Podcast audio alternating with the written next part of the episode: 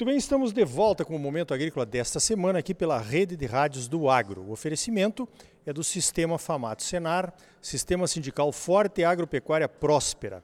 Olha só, eu estou aqui numa reunião do SESB, o nosso Comitê Estratégico Soja Brasil, aquele do Desafio Nacional de Máxima Produtividade. Estamos planejando aí o ano de 2023. O SESB está fazendo 15 anos em 2023.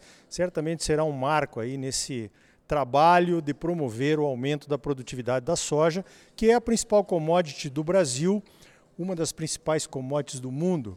Nosso parceiro aqui no board né, do SESB é o Dr. Décio Gazzoni, decano pesquisador da Embrapa Soja, figurinha carimbada aqui do Momento Agrícola, porque sempre tem um assunto interessante para a gente conversar com ele. E agora ele escreveu quatro artigos sobre outros usos da soja Quais são os usos alternativos da soja, doutor Décio? Bom dia. Bom dia, bom dia Arioli, bom dia a todos que nos acompanham aqui no, no, programa. Olha, são tantos usos que a gente precisaria ficar o dia inteiro conversando, Arioli. Então nós vamos ter que sintetizar esses outros usos. Claro que a gente conhece os usos tradicionais: óleo da soja, que serve para tempero, que serve para fritura e que também foi para usos gastronômicos internacionais. Claro que a gente conhece o farelo, que, cujo grande demanda é para a formulação de rações para pecuária, para aves, para suínos, eventualmente para confinamento. Mas, eh, de repente, começaram a surgir uma série de novos usos. Ainda dentro da parte gastronômica da alimentação, se a gente olhar, hoje a soja entra na composição de inúmeros produtos. Ela entra em pães, ela entra em pães especiais, entra em bolos, uh, entra na formulação de iogurtes, de sorvetes, chocolates. Uh, se alguém tiver uma barra de chocolate, aí dá uma olhada lá na composição, vai ver que ela contém uh, derivados de soja. Então, dentro de alimentos, alimentos diretos que nós consumimos, já tem muita soja. Mas quando a gente fala em outros usos, Arioli, a gente procura sair desse tradicional alimentação que a gente já conhece. Então a soja, pela sua plasticidade, ela serve para uma série de outras coisas. Quando a soja vai para uma indústria de, de, processamento, então a gente já desdobra em óleo e em farelo. O óleo é óleo mesmo, mas o farelo é uma mistura de proteína e carboidratos uh, que são, vamos botar entre aspas, açúcares de peso molecular mais alto, são açúcares mais complexos, que podem incluir a fibra, celulose, hemicelulose. Então vamos separar essas duas coisas. E é aí que a indústria química trabalha. Ela trabalha com óleos, ela trabalha com, com esses carboidratos e trabalha com proteína. E cada um delas uh, pode derivar inúmeras coisas. Uh, do óleo a gente tira solventes, a gente tira o biodiesel, que já não é mais alimento, Uh, mas o biodiesel em si, ele não serve só para misturar o diesel. Ele tem outros usos na química, outros usos industriais. Ele é solvente e ele é insumo para fabricar outros produtos. Ele serve, por exemplo, para dar mais consistência ao asfalto, ele serve para melhorar a pavimentação de estradas rurais, para evitar a poeirama, é, ele serve, inclusive, como diluente de outros produtos químicos. O próprio óleo é utilizado em sabonetes, em shampoos, em pasta de dente, uh, inúmeros produtos de uso do dia a dia. Uh, também se produz uh, forros, se produz aglomerados, paredes, pisos. Uh, ultimamente tem sido produzido tinta, tinta para jornais e mesmo tinta de revestimento. Uh, é utilizado até para o papel de jornais. Aí já não é mais o óleo, é a parte da, da, das fibras. Então, é, é uma série muito grande de é, insumos de segunda geração, de terceira geração e produtos de consumo diário. Eu costumo dizer que nós estamos chegando num ponto, Arioli, que desde que você acorda de manhã até que você vai deitar de novo de noite, você passa aí por 15, 20, 30 derivados de soja. Entende? Esses são os múltiplos usos da soja. É, recentemente a gente viu notícias aí também do pneu de soja, né? Nos Estados Unidos, agora aqui no Brasil. Eu sei que a Ford tem também um projeto lá nos Estados Unidos para fazer espuma dos automóveis, dos bancos, dos revestimentos de portas, que também são derivados da soja. A Associação Americana da Soja trabalha com esse pessoal, ajudando nas pesquisas e promovendo outros usos da soja. Então, sem dúvida nenhuma, a soja está presente aí no nosso dia a dia, como você disse, em muitos produtos além do que a gente imagina. Nesse caso, inclusive, viu, Arioli, quando a gente fala em espuma, vamos separar em duas espumas, porque em português espuma pode ser a espuma da cerveja, essa espuma de, que a gente vê no dia a dia e que usa realmente a, a, a, soja como um componente. E pode ser a espuma de colchão, a espuma de estofados, a espuma que é utilizada em carros, etc. E tal. No caso de pneus, uh, veja que aí tem, tem uma ideia estratégica muito interessante atrás. A indústria de pneus está buscando sustentabilidade. Não é só trocar uh, seis por meia dúzia, não. Ela quer trocar os componentes, os insumos que vêm da indústria petroquímica, do petróleo, que são emissores de carbono, que são os responsáveis pelas mudanças climáticas que tanto têm prejudicado o nosso agricultor. E aí, de repente, o Arioli foi descoberto um bônus: os pneus que tem na sua composição soja, eles duram mais.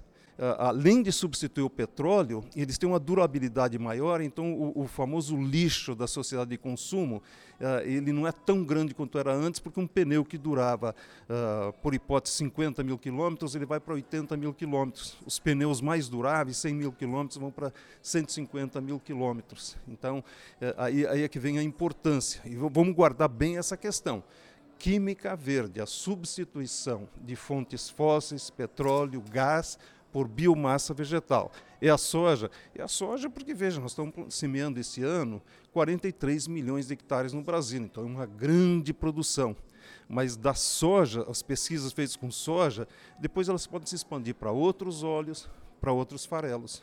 Sem dúvida, né? É uma matéria-prima que serve também, vai servir de talvez de abertura de caminhos para outras matérias-primas oleaginosas, outras oleaginosas que podem ser usadas também nessas mesmas rotas de produção de outros produtos aí. Agora, doutor Décio, semana passada eu estava na Bélgica, lá em Bruxelas, num evento promovido pela nossa Apex, que a gente foi falar do nosso agro, quanto que nós evoluímos em sustentabilidade e tudo mais, né, nos últimos 10 anos, 12 anos aí.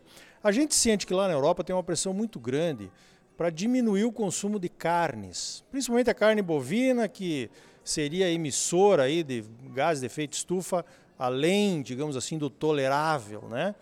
Há controvérsias, evidentemente, mas a primeira ideia que vem na cabeça é que se diminuir o consumo de carnes, vai usar menos farelo, vai precisar de menos soja. É isso mesmo, doutor Décio? É, vamos dividir a resposta à tua pergunta em duas partes. Em primeiro lugar, o euro, europeu ele tenta medir a sustentabilidade da pecuária brasileira pela métrica dele, que é um gado que passa confinado a maior parte do tempo por conta do clima, uh, clima temperado ou frio, em que ele não consegue ficar em pasto, em campo aberto. Uh, no Brasil, a, a maioria do, dos nossos ouvintes com certeza já sabem, já ouviram falar, a Embrapa desenvolveu um processo chamado carne carbono neutro, que permite zerar essas emissões. Então, o que vale lá na Europa não vale para nós. Mas, de toda maneira, como eles são importadores, eles são consumidores, são nossos clientes, nós precisamos ouvir o que eles estão falando e, e, e modular, porque eles são o nosso mercado. Mas aí veja bem, a, a, importância desses novos usos da soja vem daí. Vamos até imaginar, olha, que isso seja verdadeiro que essa pressão se reflita sobre os consumidores, que os consumidores acreditem que passem a consumir menos carne de frango, menos carne de suíno, menos eh, inclusive carne de gado bovino. Com isso diminui a, a demanda de rações, diminui a demanda de soja. Mas por outro lado, a indústria está descobrindo a soja como um ponto de sustentabilidade.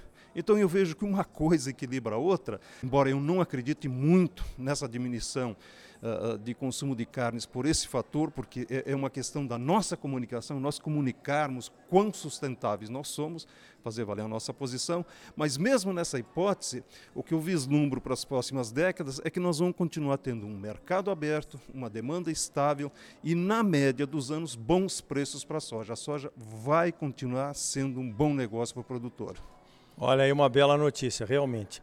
Doutor Dess, temos um minuto, talvez dois, para mais uma pergunta. Você tem um projeto aí fantástico, na minha opinião, que é o projeto das abelhas. Fala aí para o nosso ouvinte que projeto é esse.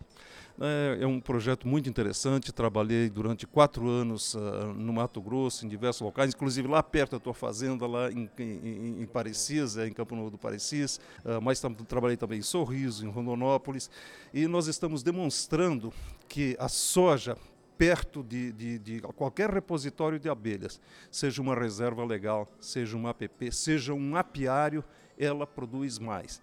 E em, nos melhores anos nós conseguimos até 18%, na média dos diversos anos, 13% de acréscimo de produtividade. E a melhor notícia dentro dessa boa notícia é que você, o, o agricultor não tem gasto nenhum ele não muda o sistema de produção. Gasta a mesma quantidade de semente, a mesma quantidade de adubo, o mesmo manejo fitossanitário, a mesma operação de máquinas, diesel, ele vai gastar um pouco mais de frete porque vai colher mais. Então é um lucro líquido. Que beleza. Doutor Décio Gazzoni, sempre um prazer conversar contigo aqui no Momento Agrícola. Parabéns pelo trabalho. Mais uma vez, obrigado por nos atender. Não, o que, que é isso? Para mim é sempre um prazer e uma honra conversar com você e com os teus ouvintes. Um grande abraço a todos. Espera que a vida seja feita de solidão. É preciso ter cuidado para mais tarde não sofrer. É preciso saber viver. Então tá aí. Você sempre muito bem informado, ligado aqui no Momento Agrícola. Sistema Sindical Forte Agropecuária Próspera. Sistema Famato Senar. Trabalhando para aprimorar conhecimentos, melhorar vidas e garantir uma produção agropecuária mais sustentável e lucrativa para os produtores associados e um Brasil melhor para todos nós.